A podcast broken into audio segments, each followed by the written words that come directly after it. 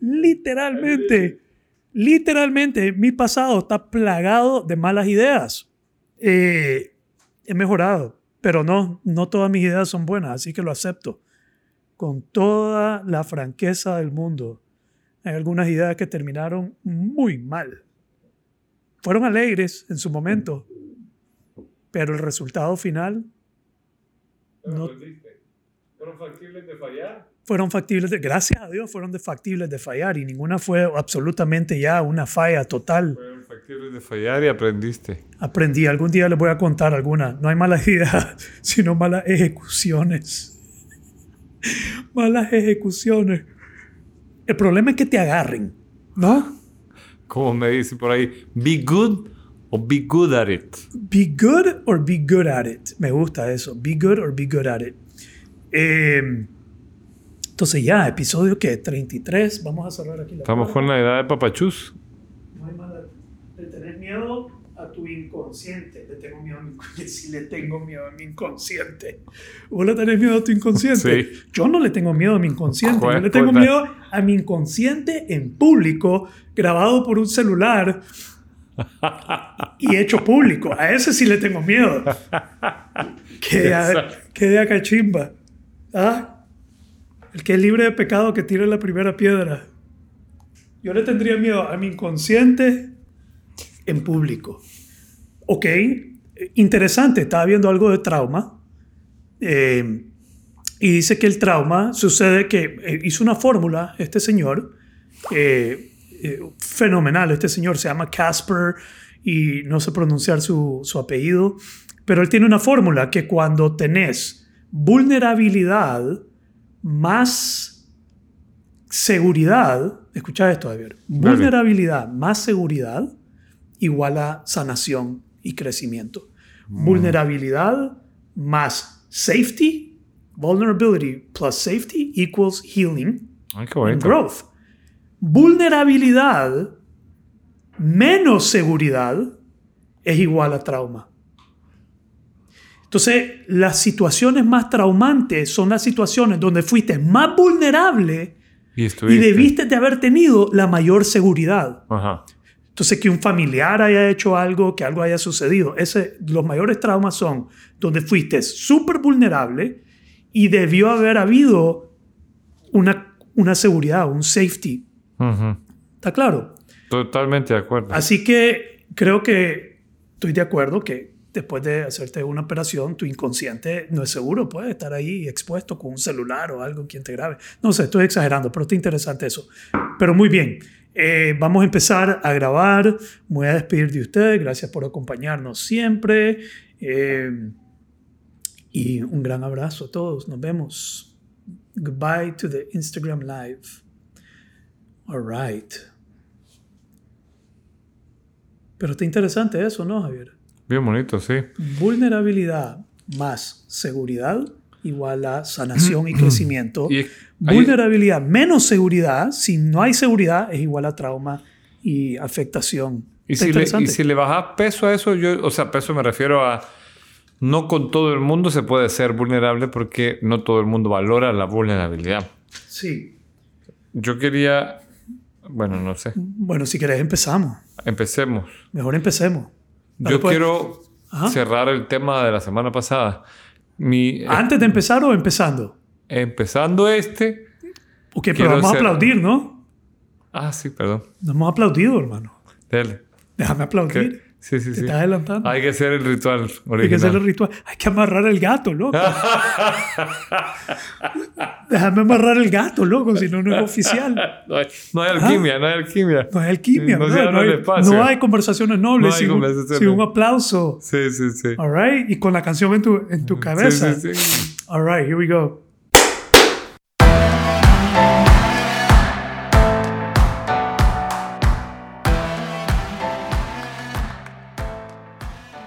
Muy bien, episodio número 33. Me encanta ese número, 33, no sé por qué. Tal vez porque Jesucristo tenía 33 años cuando comenzó su trabajo. Conversaciones Nobles tiene 33 episodios y hasta ahora vamos a empezar nuestro trabajo real. ¿Qué te parece? Me parece 13.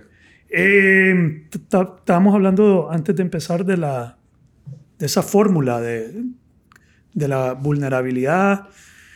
Uh, lo voy a repetir aquí para que quede oficialmente dentro del episodio.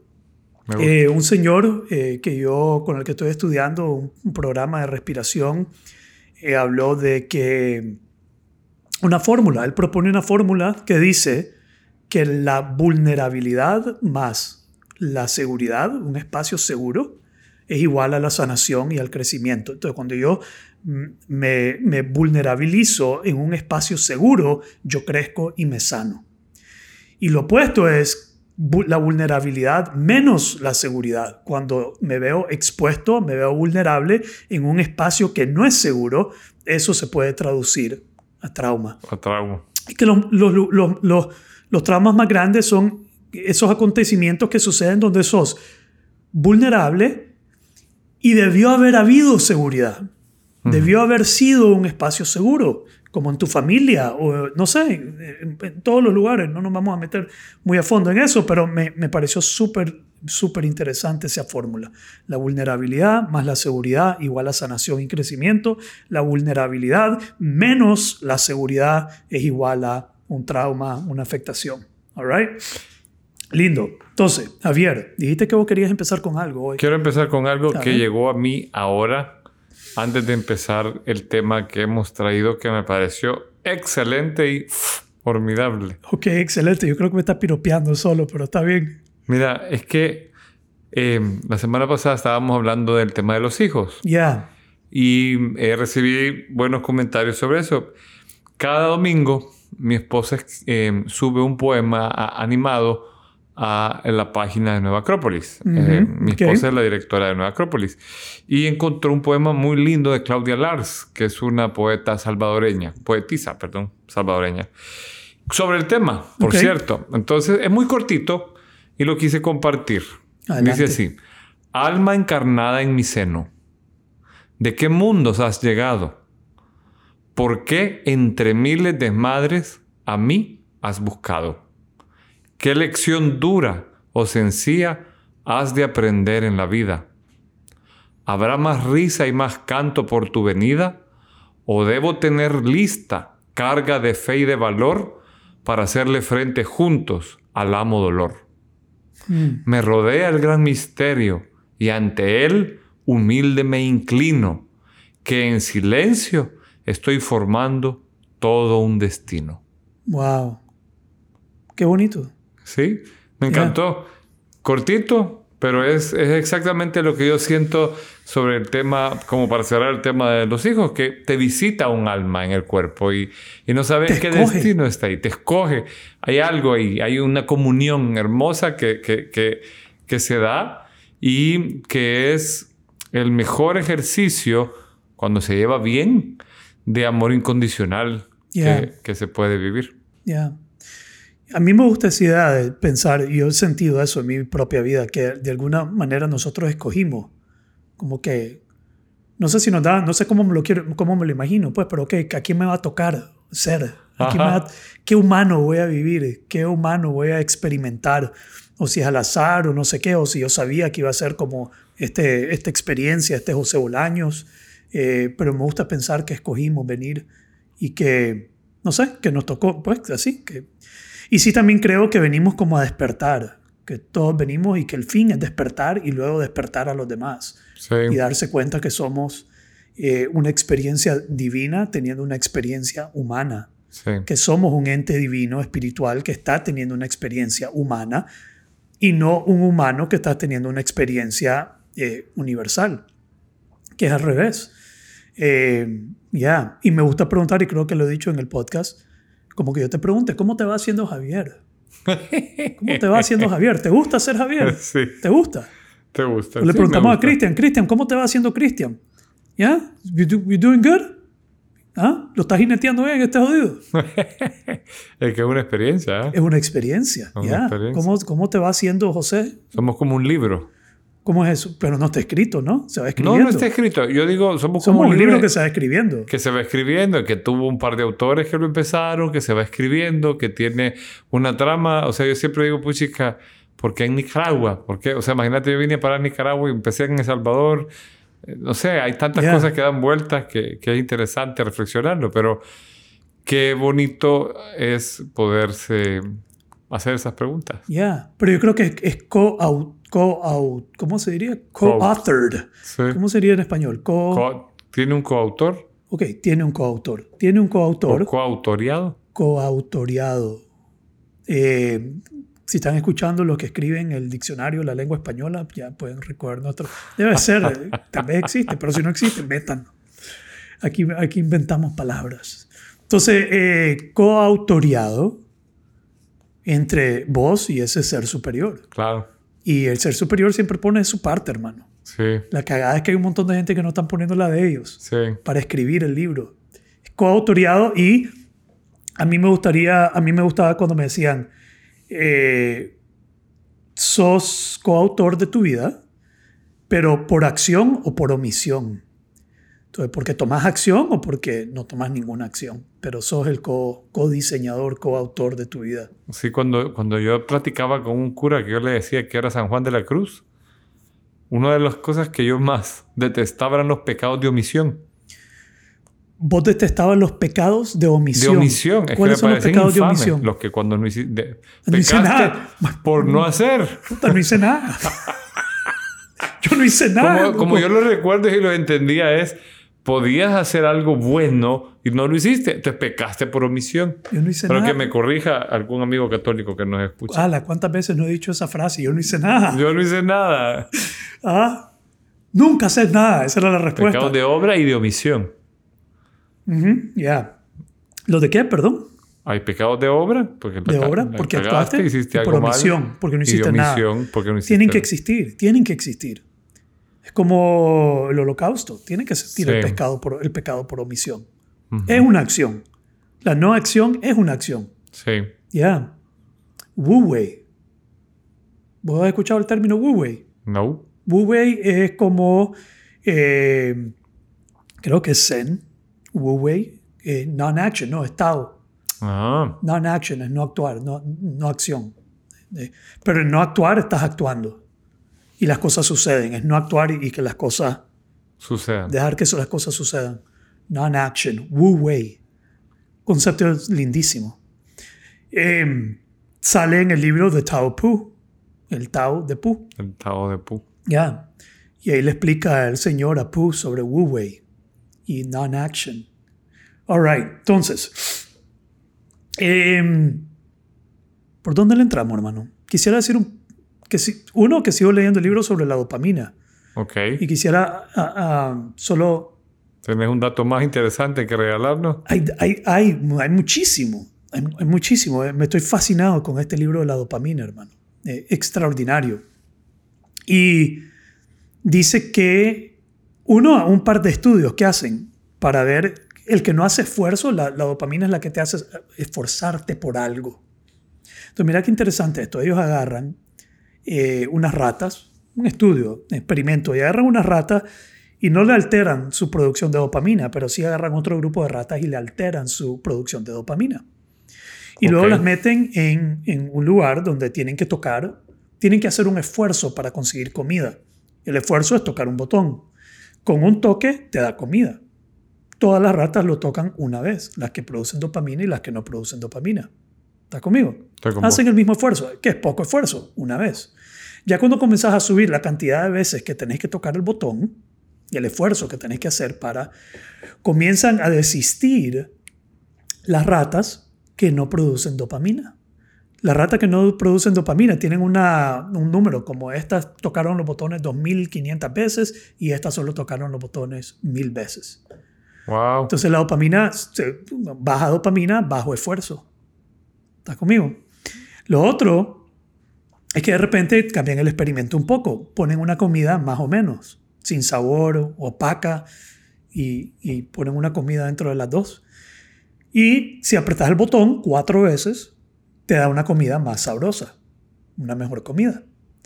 Las ratas que producen dopamina se van por la más sabrosa, hacen un esfuerzo para conseguir algo mejor.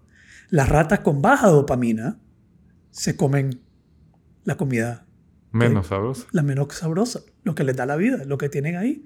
Y eso está súper extraordinario porque ya lo puedes comenzar a aplicar. Hombre, ¿cómo afecta esto al humano? Sí. El esfuerzo, la motivación. Porque la, la dopamina es el químico del esfuerzo. Ahora, también explica que, está, que, que domina a la dopamina. La dopamina. La dopamina se, dopa- se- se- es como que hay dos circuitos. Uno que lleva la dopamina a un impulso del placer y otra que está como controlado por la parte prefrontal, por, el, por la función ejecutiva del cerebro, que es la que ordena, la que te controla. Y como que este es como el placer inmediato versus el placer de algo mucho más esforzado. Ok. ¿Estás conmigo? Sí, sí. Este lado controla más el esfuerzo Como planeado. de, de lo de haber conquistado algo complejo. más grande y creado una nueva realidad, un nuevo futuro, o algo que realmente vale la pena versus irte por los impulsos y, la, y lo que placeres inmediatos. Y yo como adicto en recuperación puedo hacer puente con esas dos líneas, porque yo siempre he dicho que mi adicción no es algo negativo, mi adicción no es algo al- a lo cual yo me siento mal por ser adicto. Es más, yo considero mi adicción a un motor, un, impulso, una fuerza positiva cuando es canalizada. Y esto yo lo decía antes, cuando leí esto, yo medio le di como que dije, pues tal vez esto explica esto. Que si yo canalizo ese impulso por querer más, eh, yo logro lo que logro. Yo logro todo en base a querer más. Ujú. Todo mi esfuerzo, todas mis iniciativas, todas mis ideas, todos mis productos, servicios, eh, todo este podcast, todo esto nace de un impulso de querer más. Que detrás de eso está la La dopamina. dopamina. Pero que sí, yo fácilmente me podría dejar ir por impulso, placer y, y- y respuestas inmediatas. Y que eso es se acaba rápido, ¿no? Como el famoso aquel experimento del, del marshmallow que hicieron. Ok. No, lo, no lo citan en el libro, el, el marshmallow. No, no, no, no, lo han, no lo han abordado, pero sí abordan que dopamina no necesariamente significa que lo que estás buscando te va a gustar. Mm, Entonces la dopamina te lleva a buscar cosas que después no te gustan. Sentís culpa. O te sentís mal. O te sentís vacío o te sentís cul- sí, culpable. Como, ¿por qué me comí esto? No me gustó. Me comí toda esa hamburguesa de McDonald's, pero no me gusta cómo me siento. Ajá. Entonces no da una satisfacción después, solo da un impulso de querer antes. Entonces eso está interesante. It's not the like chemical. No te va a gustar lo que estás queriendo. Es solo el impulso. Es solo el impulso y lo querés por impulso, pero después que lo tenés, eh, ya no me gustó. ¿Ya? Tienen que ver los otros químicos que reemplazan. Y creo que hay estudios también sobre el placer inmediato y el placer a largo plazo, por crear cosas y hacer cosas más significativas. Qué interesante, ¿eh? Lo- y después hay- seguro van a irlo mezclando con oxitocina y otro. Justo ahora me, me- me encontré una conferencia de se llama The Moral Molecule. Y, The ajá, molecule. modelo. Sí, no, la, mole- la molécula moral. Y the es- moral molecule, sí, Sí. moral, ajá. Y es la oxitocina. Oxitocina. Sí. Oh, wow. Ca- causalmente le estaba buscando una conferencia de algo para ponerle contenido al- a- y encontré eso de un autor que le está dando duro cómo la oxitocina eh, ayuda a, a que seas más tengas más confianza Ujú, y ujú. por lo tanto eh, bueno, tiene todo su giro apenas la, la, la- o sea la, la dejé ahí como para verla verdad no, no la he visto ¿Vo- ¿Vos sabes cómo se produce? ¿Cómo puedes producir oxitocina en tu cuerpo? en mi cuerpo En tu no cuerpo. Vení, dame un abrazo. ah sí el abrazo de la Me das un abrazo, el abrazo produce oxitocina. Estoy casi seguro que sabes. Te abrazas, pero tenés que esperar, tenés que esperar eh, unos 3, 4, 5 segundos hasta que sintas el de oxitocina. Abraza a alguien, güey. Cuidado que hasta tu perro. sí Llega y dale un abrazo a tu pareja. eso sale en aquel, en aquel capítulo de, de Billions. ¿Cuál? ¿Qué, qué pasa? Hay uno cuando contratan a, a- a- que Wax estaba como descompuesto Así es. y le contratan una chava que era experta para en abrazar y, Eh, sí, y lo abrace y lo, y en lo- apapachar. sí, en apapachar y, Que lo- te apapachen produce oxitocina. y le da un abrazo y, hasta- y lo descompone, se pone a llorar y lo deja y se siente y todo por, por Pero- porque se siente vulnerable. Ya, eso fue como un tratamiento. Sí. Y sería, yo de repente cuando abrazo a alguien en mi familia y tal vez me abrazan rápido. Yo le digo, no, no, no, espérate, que todavía no, Sí, sí, sí, todavía no, no siento el efecto. Es que hay abrazos de abrazos. Hay abrazos de abrazos. Hay abrazos de abrazos. Hay abrazos que son muy superficiales, no son nobles. Lo vamos a hablar abrazos nobles.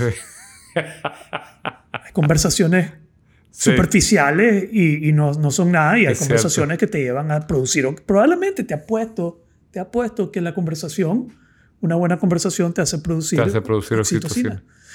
Eh, Vamos, a- vamos a hacer un, un- un programa de, de todo eso. O sea, podemos irnos metiendo a estudiar esos químicos y ver las relaciones.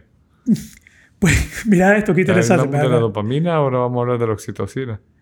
Pide de la serotonina, oxitocina, endorfina y dopamina. Está la melatonina, que es la que te hace dormir. ¿Ah? La melatonina, que también... Sí. Son- Y hay eh, otra- eh, le dicen la farmacia biológica. Y hay otra que sí, sí, es bien importante también. ¿Qué? Hay una que es bien importante también. Ah, ¿cuál? La valiverguina. La valeverguina. Imagínense Javier aquí diciendo la valeverguina. Te apuesto que hay un químico que es el, el valeverguismo. Tiene que haber uno. Que Sí, Una de esas tiene que ser el químico del valeverguismo. sí, sí. sí. ¿Ya? O de la apatía. No sé. Pero bien, sí, eh, dopamina, eh, la molécula de querer más. Entonces me tiene fascinado el libro. Pero bien, Javier, entrando en tema, siempre estamos tarde en, en tema. Vamos a hablar hoy de la respiración. Vamos a comenzar a abordar el tema de respirar. Ah, tomemos una respiración profunda. A ver, vamos a hacer un ejercicio para empezar. ¿Te enseño un ejercicio para empezar? Démosle. Hagamos un ejercicio. Vamos a hacer algo que se llama One Breath Break. One Breath Break es eh, no break como receso, es break como meter el breque. Ok. Entonces, la forma en que funciona esto es para disminuir la velocidad, para calmarse, para aterrizar, para detenerse. Vamos a tomar una respiración profunda. ¿Por la nariz o por la boca? Por la nariz, por la nariz va a ser profunda, vas a llenar, vas a retener 5 segundos arriba, vas a retener 5 segundos lleno y después vas a dejar sacar por la boca hasta que termine natural. No vas a sacar más que colapse y termine natural y te vas a quedar ahí sin respirar hasta que sintas el impulso de respirar. Entonces, de nuevo, una respiración profunda, retener 5 segundos, luego soltar por la boca, llegar hasta su, a su final natural y quedarte ahí hasta que sintas el impulso por respirar y comenzás a respirar normal por la nariz. Y eso te va a llevar a un estado, te va a por lo menos ayudar a disminuir la velocidad. Cristian, hacerla con nosotros, brother. Listo. Dale. Fully in. Retener.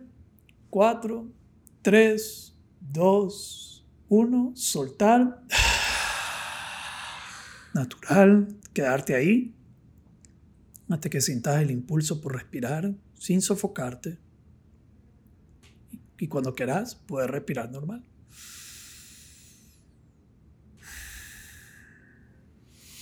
Y todo el universo baja velocidad. Si están manejando, espero no lo hayan hecho. Ah, Muy bien, entonces la respiración. ¿Por qué estamos hablando de la respiración hoy? Porque ayer fue el Día Mundial de la Respiración. ok. tres años consecutivos, ya es el tercer año que, que hay un Día Mundial de la Respiración. Y ¿Y por qué se escogió el, el día de ayer? fíjate que no tengo ni idea por qué se escogió el día de ayer. Eh, pero ayer, es más, me me di cuenta hace una semana que venía por un grupo que yo sigo, eh, me di cuenta que era el Día Mundial de la Respiración. Entonces yo quería como conmemorar la, la respiración el día de hoy en el podcast, aunque lo van a escuchar hasta el jueves, si lo están escuchando, fue el domingo. Y ayer tuve una sesión de respiración con un grupo mundial, estuvo bien bonito, bien lindo. Pero vamos a hablar de la respiración porque yo me he denominado un respiradicto, un adicto a la respiración consciente. ¿Qué onda? ¿Qué pensás de eso, Javier? Pues es interesante todo el tema de la respiración. Sí, ¿verdad? A mí lo, lo- lo que más me ha asombrado es cuando platicamos de diferentes disciplinas y, y cada vez más va apareciendo el tema de tener un coach de respiración, una persona que está decididamente eh, pues enseñándote a respirar y Sí. hasta que no haces un arte, en mi caso, pues yo cuando aprendí que respirábamos mal, cuando empecé a practicar tai chi. Hace, yo empecé a practicar tai chi como a los 17 años. Y te, el, el, el, el que trajo el tai chi a El Salvador, en que yo estaba en El Salvador en ese tiempo, 17, 18, eh, te hacía respirar y, y, que te concentraras en que se viera que el estómago subía, como, como bebito, decía él. Yeah, yeah, Los bebitos yeah. aprenden, saben respirar bien y nosotros no. Respiración es, diafragmática. Ajá, pues, ¿Mm? Y yo decía, wow, porque ¿cómo será que, o sea, cómo será que perdemos la capacidad de respirar bien? Ya. Yeah. Perdemos la capacidad de respirar bien a los 5, 6, 7 años. Como a esa edad, nuestra respiración se altera y se altera por situaciones de contexto. Porque te dicen no llores. ¿Qué haces para no llorar? Ajá. Retenés, contenés. No te, portes así, no te comportes así. Te comienzan a educar. Te comienzan a socializar. Y al educarte y a socializarte, también comienzan a educar y a socializar tu respiración. Sí. O la cultura física. ¿Te quieres ver bien? Entonces, ¿qué haces? Metes la panza y la tensas. ¿Van a tomar una foto? ¿Qué hacen todos cuando van a tomarse una foto? Dejan de respirar. Sí. Todo. Y sonríen. Y le dicen, apurate que ya no aguanto esta sonrisa. Meten la panza. Meten la panza. Entonces comenzamos a perder la respiración óptima. Y por diferentes razones, por trauma, por estrés, por cultura, por comportamiento, por formación física, corporal, de todo, todo tipo, comenzamos a respirar mal. Y eso descachimba todo, hermano. Sí. Des, descachimba todo. La fisiología, la psicología, todo se, se encuentra alterado con la respiración alterada. Fíjate que alguien me decía a mí, yo no sé si esto será cierto, me, me, me, me hace, me hace sentido pero eh, que en la naturaleza eh, los animales que respiran más rápido mueren más rápido, son los que tienen vida más corta. ¿El conejo? Conejo, el ratón. Eh, sí. Son animalitos que viven poco. Ya. Yeah. Y los, los mamíferos más grandes respiran lento. Respiran más lento, yeah. viven más largo. O sea, como que la respiración también influye. Eh, tu, tu, tu, tu. Yo, vi un post que pusiste ahora uh -huh. también que, que, que, va a detrimento la, tu capacidad pulmonar si no lo entrenas, si no lo desarrollas. La capacidad pulmonar es un buen indicador de tu longevidad de vida. Está demostrado que tu capacidad pulmonar es un indicador de tu, longevidad de vida. Entre más vas perdiendo tu capacidad pulmonar, vas reduciendo tu cantidad de vida. Eh, y sí, la tortuga, la ballena, hay, hay, hay, animales que respiran lento, que tienen más vida, pero los humanos también. Si respiramos menos, porque la gente creería que respirar más es mejor, y es respirar menos. Entonces, menos veces en un minuto. Hay ciertos indicadores no sé ni por dónde entrar aquí porque es un tema. Yo comencé a estudiarlo hace como dos años de manera ya formal. Ya comencé a tomar cursos, prácticas, diferentes cursos de pranayama, que es la práctica de control de respiración en el yoga. Hay un curso que se llama El arte de respirar de Brian McKenzie, que ya tiene que ver con el desempeño. Ahí ya se meten unas cosas bien, lo llevan a otro nivel, ya estudiando la biología, la fisiología y el desempeño. Y ahorita en este que se llama The Breathwork Biohacker y es por un biólogo. Incluso en, en, en, vivo, presencial, te ponen a jugar con pulmones y te ponen a inflarlos. Pul pulmones, Inflar pulmones pulmón. de verdad. Pero creo que son de cerdos. Pero trabajas con el pulmón, trabajas con las manos, digamos, su curso, pero es en Europa. Eh, ya te pone a verlo eh, con las manos. Ya es todo lo que puedes aprender, la química, la biología, la psicología de la respiración. ¿Ya? Y uno de los indicadores de buena respiración es cuántas veces estás respirando por minuto. Uh -huh. Entonces, idealmente deberías de estar entre 5, 15 respiraciones. Y 15 todavía es bien alto. Respiraciones por minuto. Wow. 6, 7, 10. Si estás en 25, yo he hecho talleres donde la gente está en 25. So, de nuevo, aquí vamos a meternos en un montón, pero la, la, pregunta más, más, más realizada, la pregunta que más me llega es ¿cómo respiro? ¿Cuál es la forma correcta de respirar? Y la respuesta depende, ¿qué estás haciendo? Uh -huh. De la forma correcta de respirar va a depender de lo que estás haciendo. ¿Estás corriendo un maratón? ¿Estás subiendo una montaña? o estás acostado viendo televisión. O estás trabajando en la computadora. Estás trabajando en la computadora y probablemente eso va a ser una, una respiración alterada. Porque hay, una, hay una cosa que se llama respiración de correo, email, email breathing. Cuando estás contestando un, correo, haciendo cosas, un Excel spreadsheet, eh, cosas en Excel y eso, lo más probable es que estás reteniendo la respiración un montón. Estás dejando de respirar, no estás relajado. Eh, mientras nosotros hablamos aquí, yo estoy respirando muy poco, porque una, estoy bien activado. Pero la respiración correcta es la respiración según el contexto que estás enfrentando.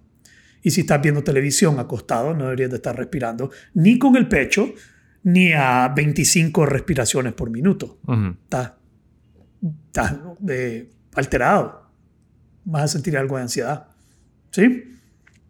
Pero la respiración es, una llave a un montón de cosas, digamos, al bienestar, a, controlarte. Eh, dice este señor, la, la respiración es fisiológica, hay una parte fisiológica, entonces yo he trabajado con eh, fisioterapeutas respiratorios que te dicen que fisiológicamente respirar te da vida. Es literal, o sea, respirar bien, oxigenarte bien, te va a dar más energía, te va a prolongar la vida, te va a eliminar un montón de males. Entonces, fisiológico. Es psicológico, con tu respiración vos puedes controlar tu sistema nervioso y las emociones. Si sos emocionalmente inteligente, estás claro, puedes, puedes interceder con la respiración consciente. Es que si lo, si lo ves hasta algo tan simple, no sé, pues el, el Vox Populi o la, la, gente cuando estás enojado te dicen, respira, respira, Sin, sin conocimiento de nada, te mandan a respirar para que se te baje el enojo. Ya, pero tenés que, tenés que ver cómo respirás. Porque si yo estoy enojado y me decís respirar, yo comienzo a hacer esto. Ni verga, lo voy a verguiar. lo voy a verguiar este mae. Porque estoy respirando con la boca al pecho. Y eso va a, va a alterar el sistema nervioso de luchar y huir. Más bien de luchar. Si yo estoy. Va, voy a ir por, huir, por luchar. Entonces, no solo decirle a la persona, respira, tienes que decirle, respira por la nariz y llenar el estómago. Y respirar con la nariz al estómago y respirar profundo y exhalar largo. La exhalación es el secreto de la calma. Vos querés regular el sistema hacia abajo, tenés que exhalar más largo. Entonces, si yo inhalo 3 segundos, exhalo 6. Y si yo sigo en ese ritmo, yo comienzo a bajar y comienzo a downregulate, comienzo a regularme hacia abajo el sistema nervioso. Entonces, eso quiero decir, es fisiológica, es psicológica okay. y es espiritual. Eh, hay respiraciones que te ponen en estado alterado de conciencia. Te pueden hacer alucinar y tener experiencias espirituales profundas, así como eh, tomar un psicodélico o hacer un viaje en ayahuasca.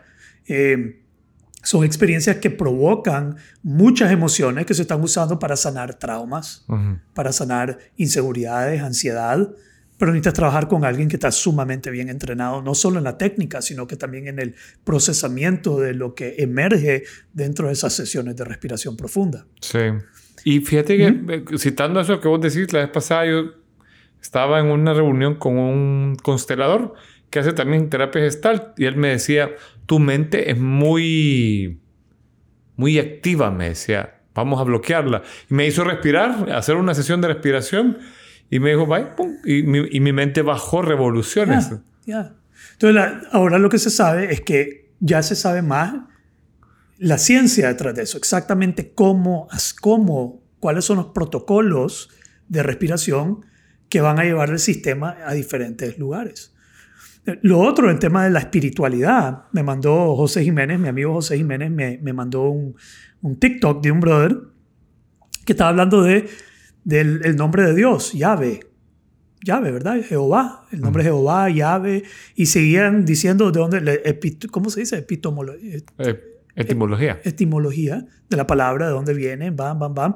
Y llegan a la conclusión que, que es respirar, que Dios está en cada respiración, que se, Dios, ¿cómo fue que trajo la vida? El soplo de... El soplo, la respiración. Entonces hay una, hay una cosa bien espiritual con la, con la respiración. No solo en estos eh, elementos de, en estas sesiones de alterarte y hacerte alucinar, sino que también en el cristianismo y en la religión, meditación, oración, la respiración es parte clave de, de, cómo hacerlo bien, cómo llegar a una conexión eh, con un ser superior.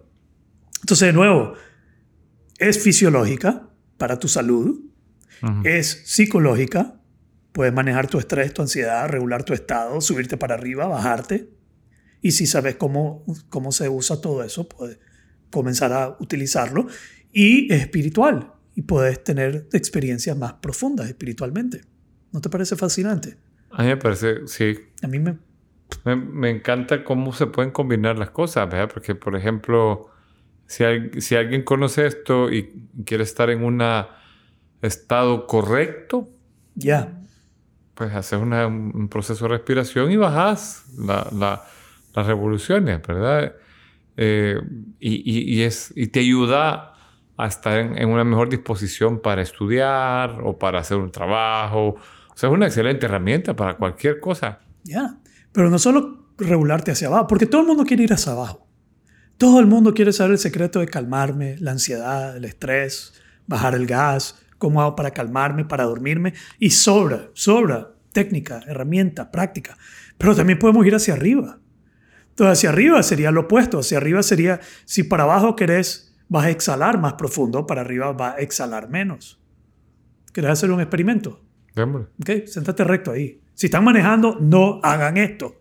Escuchen. Solo, Sí, solo lo pueden hacer si no están manejando. Y si son hiperansiosos o padecen de alguna condición, es mejor que no lo hagan. A menos que quieras tomar control. Y pues, yo invitaría a personas que lo hagan sabiendo que pueden tomar control, que puedes, puedes trabajar el estrés, con puedes atacar el estrés con el estrés. Eh, entonces aquí lo que vamos a hacer, Javier, son tipo Wim Hof. Vamos a hacer cinco respiraciones eh, por la nariz, 100% dentro, dos, como, como lo, no, qué sé yo, cinco segundos y luego dos segundos. Cinco veces. Y quiero que veas cómo te sentís después. Y si querés, Cristian, vos probarlo, también puedes probarlo aquí. Si lo quieren probar en casa, pruébenlo en casa. Entonces, hagamos. ¿Listo? Cinco adentro.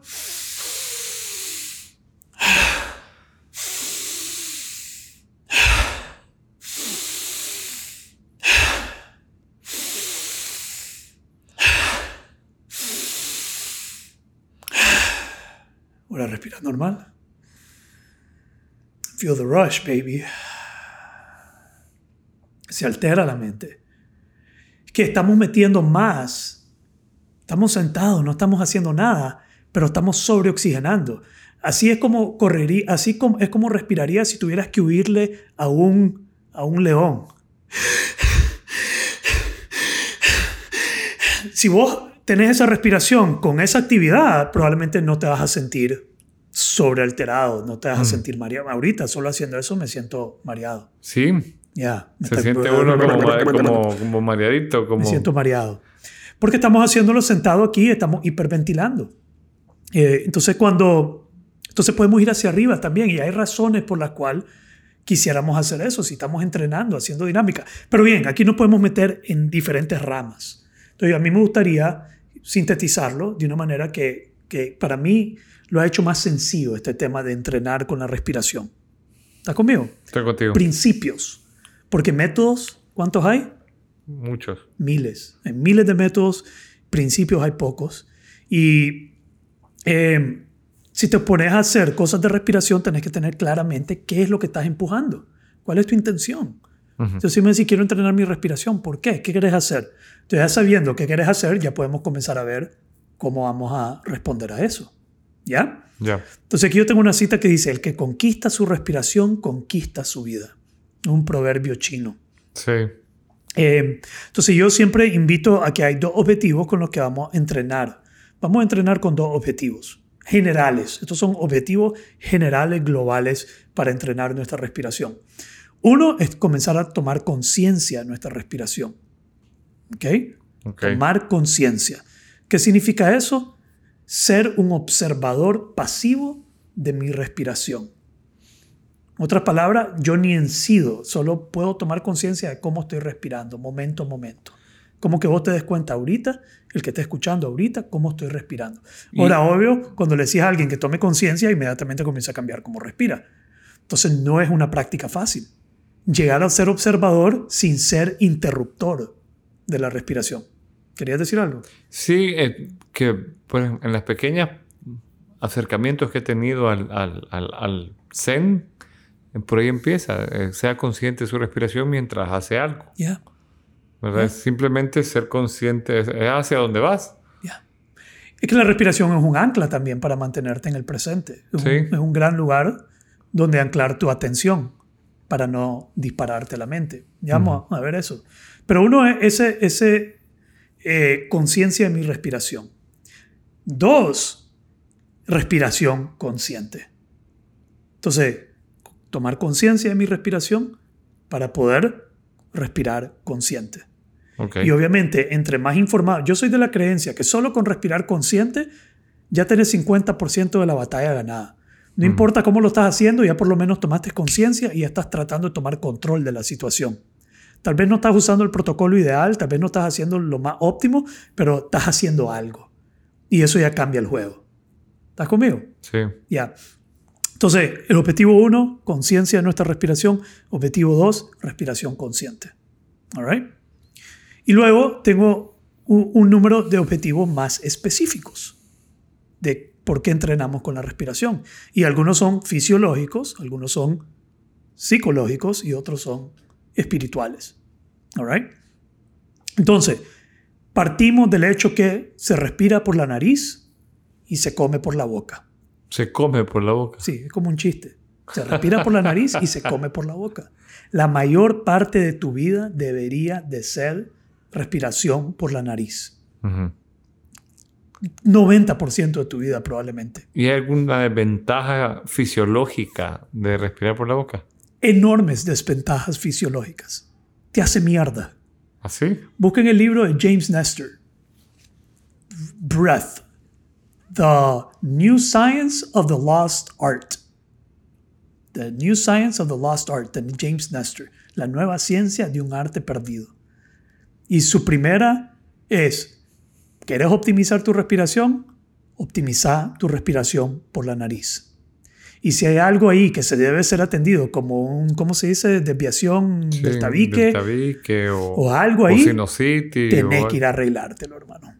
Porque si no puedes respirar bien por la nariz, olvídate de mucho de lo que viene después. Pero comenzá, tenemos que partir por entender la diferencia entre respirar por la nariz y respirar por la boca. Ok. Respirar por la boca, yo podría hacer un podcast solo de respirar por la nariz. Todo solo por respirar de la nariz. La nariz está acondicionada para respirar.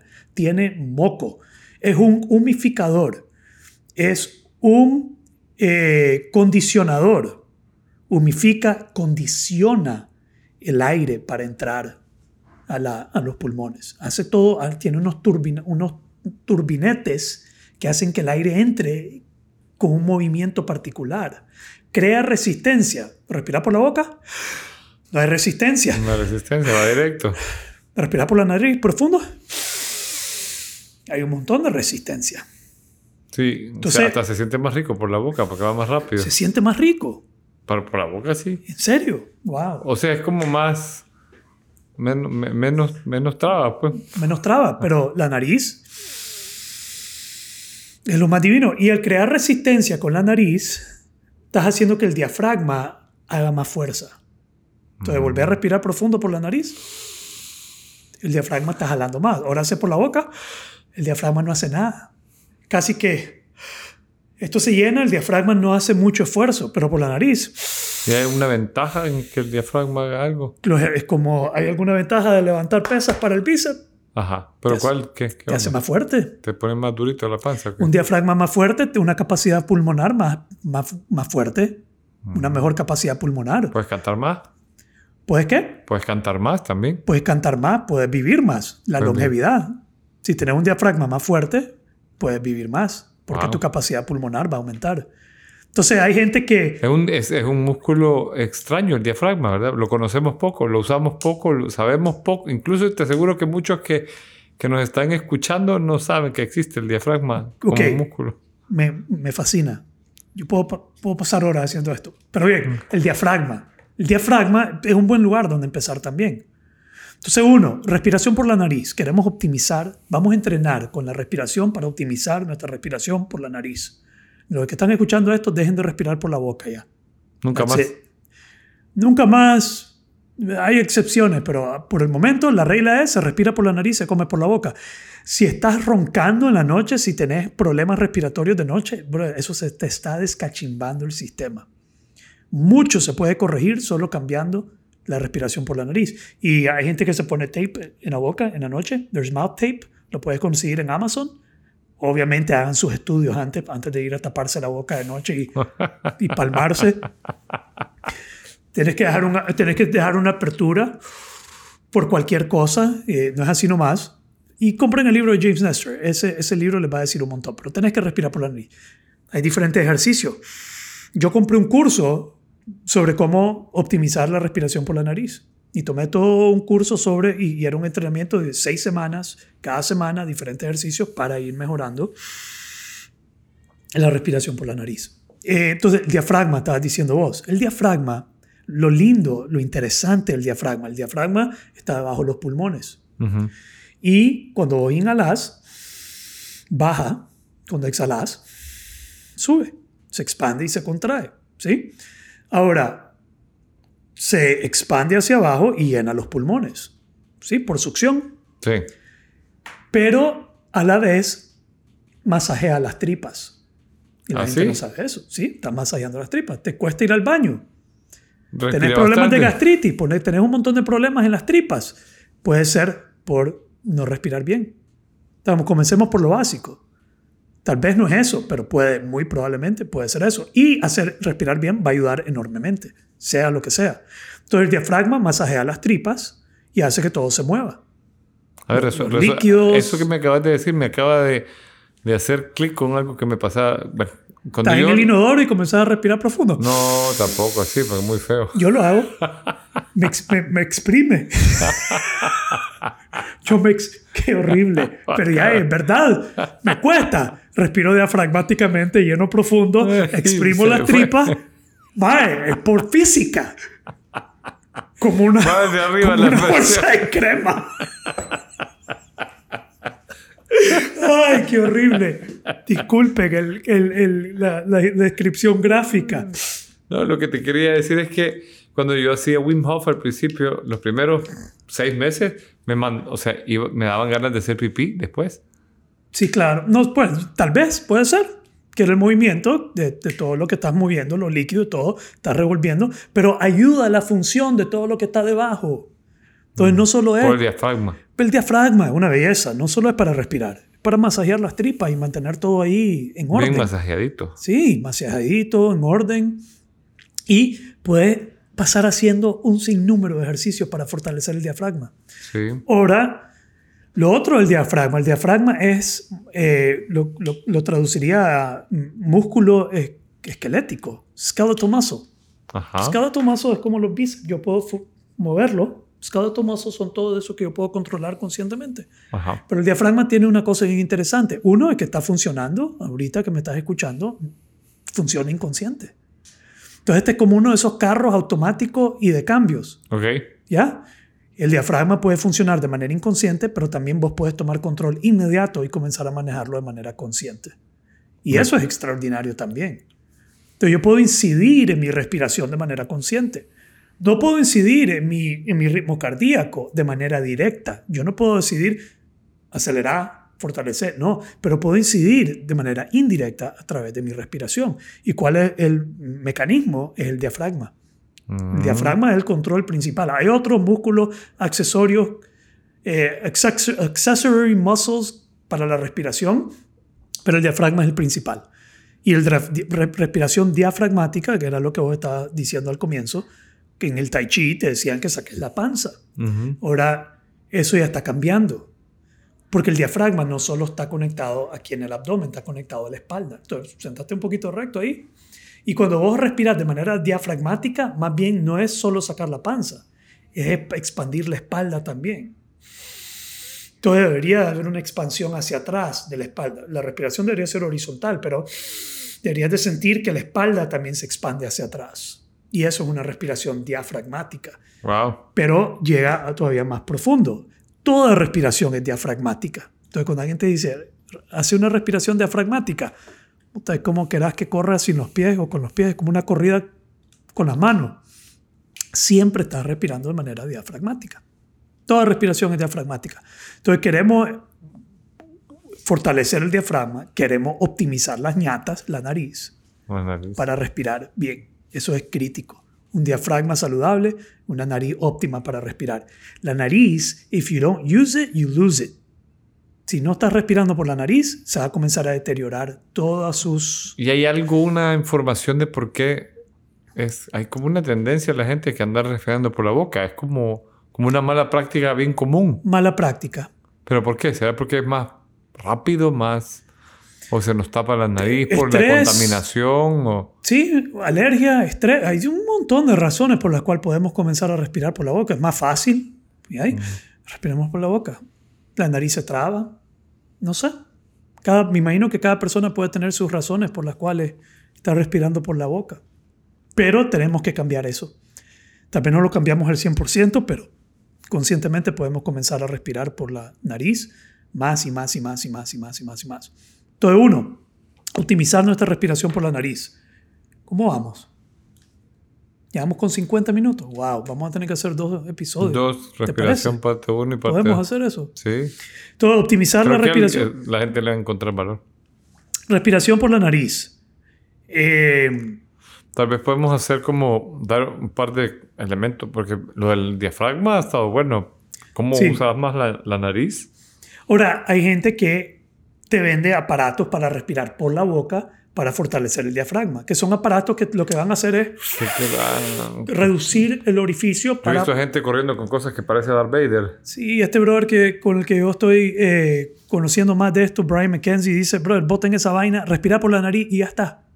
Porque la nariz hace la misma función, crea resistencia. Esa es la única resistencia que querés. Ahora andas ejercicio y usas solo la nariz, ahí vas a sentir el, el cachimbeo.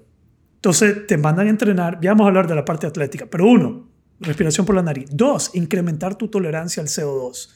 Eh, tu tolerancia al CO2 hay una medición, podemos tomar una, una medida, hagamos algo. Y, vamos a hacer, vas a tomar una respiración, vas a exhalar y vas a quedarte sin aire, de forma natural, sí. Eh, se llama pulmones neutros. Pulmones neutros es donde vos parás, cuando vos soltás el aire, queda, todavía hay aire, puedes soplar más. Sí. Entonces, es donde los pulmones, la presión en los pulmones y la presión afuera de los pulmones es pareja. Entonces, Ok. todavía hay aire, ahí quiero que. Entonces, inhalar profundo. Ahora soltar. Pulmones neutros, no respiré. Ahí quédate. Ahí quédate. Quiero que vayas sintiendo. Todavía no respiré. Quiero, nada te va a pasar. Quiero que vayas sintiendo. Sí, sentir lo que está pasando. Feel it. Keep on feeling it, man hasta que ya no, hasta que realmente ya no podás. Quiero que te quedes ahí sosteniendo, sosteniendo, sosteniendo, sosteniendo el ardor, sentís el, el- el- la incomodidad, el pánico, más o menos. Todavía no estás llegando a pánico, ¿ok? Que entonces quédate ahí un rato más, un rato más, un rato más. Entonces, lo que va incrementando es el CO2 en la sangre. Ala, ¿está bueno? ¿Está- ¿ya estás respirando o no estás respirando? Ok, ahí quédate y te voy a ir explicando. Ya estás respirando. ¿Cómo sentiste? Bueno, respiro. ¿Ah? Ya te reíste. ¿Cómo se siente? Puedes hablar. ¿Te puedo hablar? Sí. ¿Cómo se siente? Eh, ¿Qué de todo? Cuando vas reteniendo mucho tiempo. Am, sí, lo, lo primero es nada, normal, ¿no? Luego hay como un bajón así en la comodidad. Se empiezas a sentir incomodidad, incomodidad, incomodidad. Y luego se activan las, las, Las ¿Se activan alarmas, qué? Las alarmas. Ok, ¿qué Ahí- activa esa alarma? El CO2 pegando el brainstem. Cuando el CO2 está subiendo y le manda una alerta a la base del cerebro y el cerebro, cerebro comienza a abrir todo, a abrir los vasos sanguíneos, a abrir los bronquios, el cerebro comienza a soltar la alerta, respirar y es pánico y es alerta. Entonces eso lo hace no la falta de oxígeno, Es una falta de CO2. es el incremento de CO2. Ah, ok. ok. Entonces aquí podemos de nuevo hablar de- del CO2 y el CO2 la gente cree que es tóxico y que es malo, pero no, el CO2 es una maravilla. Y he aprendido más bien a amar el CO2 y verlo como algo, algo que es que vale la pena apreciar. Entonces tenemos que optimizar. Tu tolerancia al CO2 está, mira qué interesante, tu tolerancia al CO2, ¿cuánto toleras ese, ese, ese CO2 subiendo? Está correlacionado con tu capacidad de manejar el estrés y la ansiedad. Ah, ¿ok? Yo puedo medir tu tolerancia al CO2 y me va a dar un indicador de qué tan hábil sos en manejar el estrés y la ansiedad. wow. Ya, y eso está demostrado por un científico, se llama Daniel Huberman, de, creo que es de Stanford, que están haciendo eh, experimentos con el estrés y la ansiedad y han encontrado una correlación entre tu tolerancia al CO2 y tu capacidad de manejar. Y tiene todo el sentido del mundo, porque Total. cuando estás ansioso, ¿Ya? estás así, Entonces, ¿por qué no tenés, pues, tenés poco CO2? Ya. O, Perdón, poco... Sí, o sea, poca tolerancia al CO2. Entonces lo que ellos están haciendo es tratando el estrés y la ansiedad no con psicología, sino con fisiología. Wow. ¿Cómo te entreno para aumentar tu tolerancia al CO2? Y hay diferentes ejercicios. Entonces, de nuevo, si hablamos de entrenar tu respiración, uno, y vamos a hacerlo más rápido, después tal vez volvemos a entrar en otro episodio, pero tal vez vale la pena, tal vez no. Uno, queremos optimizar la respiración por nuestra nariz. Y vamos a hacer ejercicios para eso. Dos, queremos incrementar nuestra tolerancia al CO2. Y vamos a hacer un montón de ejercicios para eso. Algunos están correlacionados, como si yo entreno en el gimnasio respirando solo por la nariz, también voy a incrementar mi tolerancia al CO2. Ok. ¿ok? Voy a mejorar mi respiración por la nariz y voy a incrementar mi tolerancia al CO2. Luego, queremos mejorar nuestro desempeño en actividades físicas y deporte. Acabo de dar una charla yo la, la semana pasada al Círculo Inquebrantable, a mi comunidad en línea, sobre cómo eh, optimizar el rendimiento atlético usando la respiración. Y aprendimos de los diferentes engranajes. Hay un engranaje 1, 2, 3, 4, 5. Cinco engranajes. Y cada engranaje tiene una parte fisiológica. Por ejemplo, engranaje 1, estás en descanso, inhalas por la nariz, sacas por la nariz. No es cíclico, es acíclico. Entra 3 segundos, sale 6 segundos. 3 segundos, 6 segundos. Ese es, una ese es engranaje 1, una respiración óptima en descanso. Luego engranaje 2 se vuelve cíclico. Esto es como cuando la gente está respirando. Tal vez vas corriendo. Ajá. Ya ese es engranaje 2. Equal in, equal out por la nariz. Engranaje 3, nariz, boca.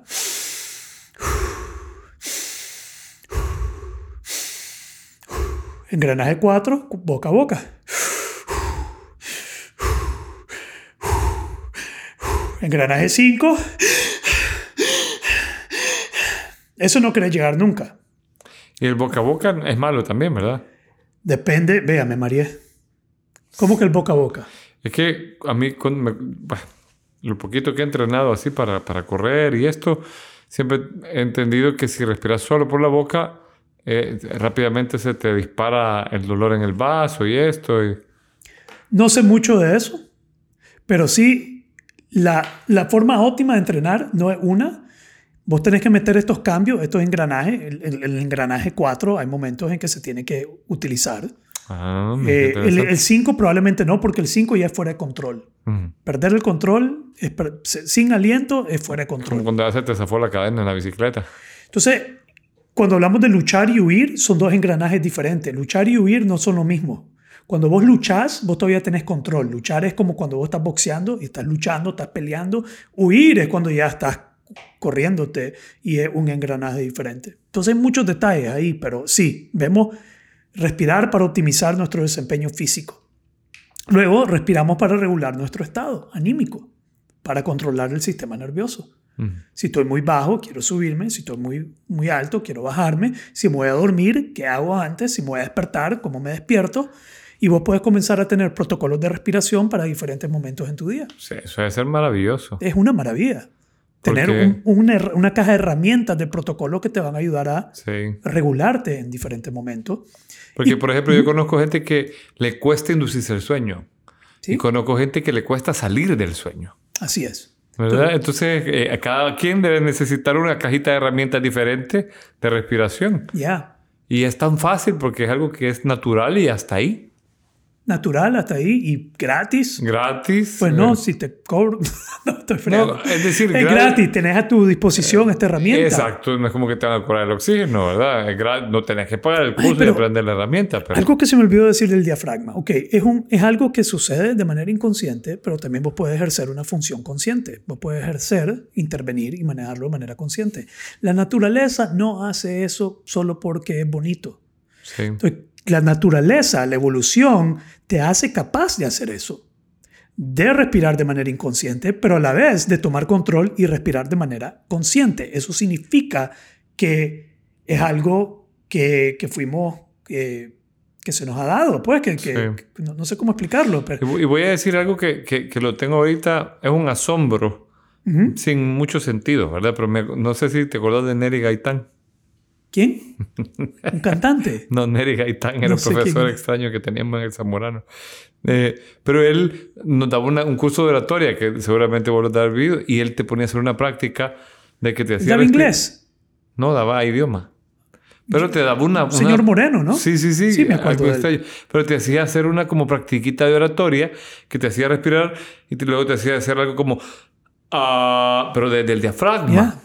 Y eso me acuerda a mí que uno de las de los grupos humanos que yo, con los que yo relaciono más el tema de la respiración son los tibetanos.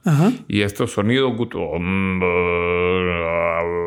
Bueno. Y, todo eso debe tener algo que ver con, con, con, con, algo de las prácticas de respiración espiritual que vos estabas hablando hace un ratito, ¿no? Bueno, mira qué interesante. El humming, la nariz también produce eh, eh, nitric oxide, óxido nítrico. El óxido nítrico es un vasodilatador, un antimicótico o antibacterial. Eh, entonces, el óxido nítrico cuando entra a los pulmones hace que los bronquios se abran más. Te ayuda a respirar mejor. La boca no, no, produce eso, la nariz sí. Cuando vos haces humming, mmm, producís 15 veces más óxido nítrico. Ah. Entonces, puedes hacer una sesión de humming un montón de tiempo y lo que estás haciendo es produciendo más óxido nítrico. ¿Y cuántos beneficios tendrá eso ah, para la salud? Y ahí, por lo, ahí tengo un post donde escribí sobre el óxido nítrico. Pellizcar tu nariz eh, es, una cosa fascinante que yo estoy haciendo un... me estoy desviando hacia eso de la respiración. Pues me aspiro a pronto ya comenzar a formalmente dedicarme a enseñar a la gente a respirar. Ese, ese es mi, mi fin. Entonces... Yo creo que ahí hay solo con... Mira, a mí una vez me dijo un médico, médico, el, que ya hay, eh, no sé si era un dato de la OMS, la hora y el, del, y el día en que más muere gente, y es el lunes a las 9 de la mañana, por temas de estrés. ¿Así? ¿Ah, cardíaco. Paro cardíaco. Gente que muere de paro cardíaco, lunes a las 9 de la mañana. Wow. Y todo, el, obviamente, el paro cardíaco no da de golpe sino que se va preparando con un tema de ansiedad y ansiedad, ansiedad. El domingo. Sí, desde el domingo. Ya. Es un reporte, algo desde la mañana, el lunes. Entonces, todo un proceso de poder enseñar a, a, cambiar ese switch es un trabajo bien interesante que puede salvar vidas, literalmente. Vamos a hablar algo del estrés en la próxima. No te olvides de que le va, va a salvar vidas del estrés. Eh, ahora, si vamos a salvar vidas, tal vez lo debería de mencionar ahorita. Pero déjame pasar los objetivos específicos, hablamos de los objetivos generales. Conciencia de nuestra respiración y respiración consciente. Específico, optimizar la respiración por la nariz, incrementar nuestra tolerancia al CO2, mejorar nuestro desempeño en actividades físicas y deporte. Yo lo aplico surfeando un montón. Y es otro mundo porque estás en el agua. Mm. Entonces tenés que usar la boca y luego transicionar a la nariz lo más rápido posible. Eh, regular nuestro estado anímico, eh, mayor bienestar en general, mayor oxígeno, mayor energía, mayor salud, mayor descanso. Simple y sencillamente, respirar mejor va a optimizar tu condición de salud. Eh, obtener una conexión espiritual. Podemos hacer sesiones y tandas de respiración que te meten en un estado alterado de conciencia, liberan energías, te ayuda a sanar traumas, libera tensiones, tiene un, efecto, vos has experimentado Wim Hof Breathing, eh, que va en esa línea. Hay sesiones que son de hasta tres horas. ¡A la grande! Tres, no, de, retiro, cuidado que más. De sesiones de respiraciones de día enteros, liberando energías. Eh, y finalmente, estar presente.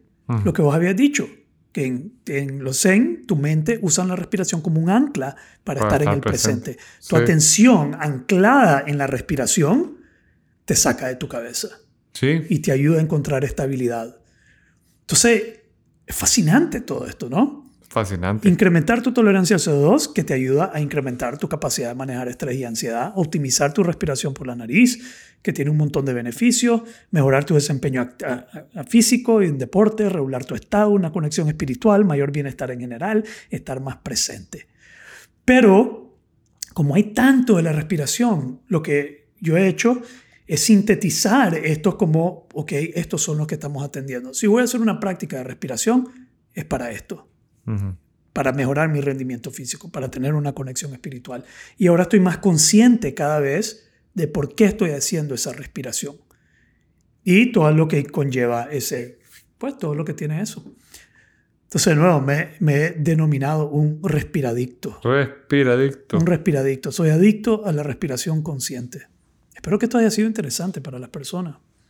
¿Qué pensás? Vamos a ver qué nos dicen cuando, cuando pegamos los comentarios. Sí, dicen que... A mí me ha parecido bien interesante. O sea, yo no me dejo de asombrar con el tema de la respiración. porque es algo tan básico que está ahí. O sea, es como que, vaya, vos puedes pensar, y, y, me ha asombrado a mí. Es algo mucho más mundano y vulgar si querés, pero por ejemplo, cuando he ido al gimnasio y te comes algo, no sé, pues estas cositas que te ponen un poquito más, eh, con más energía o algo pero respirar, que algo que ni siquiera tenés que comer algo, sino es simplemente algo que está en el ambiente, ya me parece asombroso. Entonces, antes de entrar al gimnasio, yo tengo un protocolo que se llama eh, Step Up Protocol, eh, protocolo de activación. Y son superventilaciones al estilo Wim Hof, pero mucho menos. Son por la nariz. Haces 20, después haces 25, después 30 y te activa y salís con las chivolas peladas, hermano. Así listo para... Yo, yo con respiración hasta me he mejorado migrañas. No, no siempre, pero me ha, ¿Sí? me ha bajado bastante dolores de cabeza y cosas así que... Y me parece algo tan, tan, tan natural además. Ya, es bello, es fascinante. Y no sé, son esas cosas de las que me he enamorado. Ya para ir terminando, ya llevamos una hora hablando. Eh, hablando del amor, ¿te acordás? Que vos dijiste, primero lo ves, te interesa, te llama la atención, pero luego ya comenzás y decís, wow, me gusta, y después te enamorás. Y con la respiración yo me reenamoré, me he enculado de la respiración consciente. Estoy enculado de la respiración consciente. vamos no, no, sé por qué. Eh, yo podría hablar de los otros instrumentos y, algún día vamos a hablar de, de, eso, de la atención y el cuerpo, que para mí son los hermanos de la respiración. Son como los, los hermanos por iguales ninguno es mejor que el otro, pero la respiración es de la cual yo me he eh, fascinado más eh, y ver hasta dónde me lleva. Pero ya, ¿algo que quieras decir para cerrar? Nada más. Nada más. Entonces cerremos con una respiración profunda. una exhalación por la boca. Solo una inhalación y una exhalación por la boca. Inhalamos y soltamos.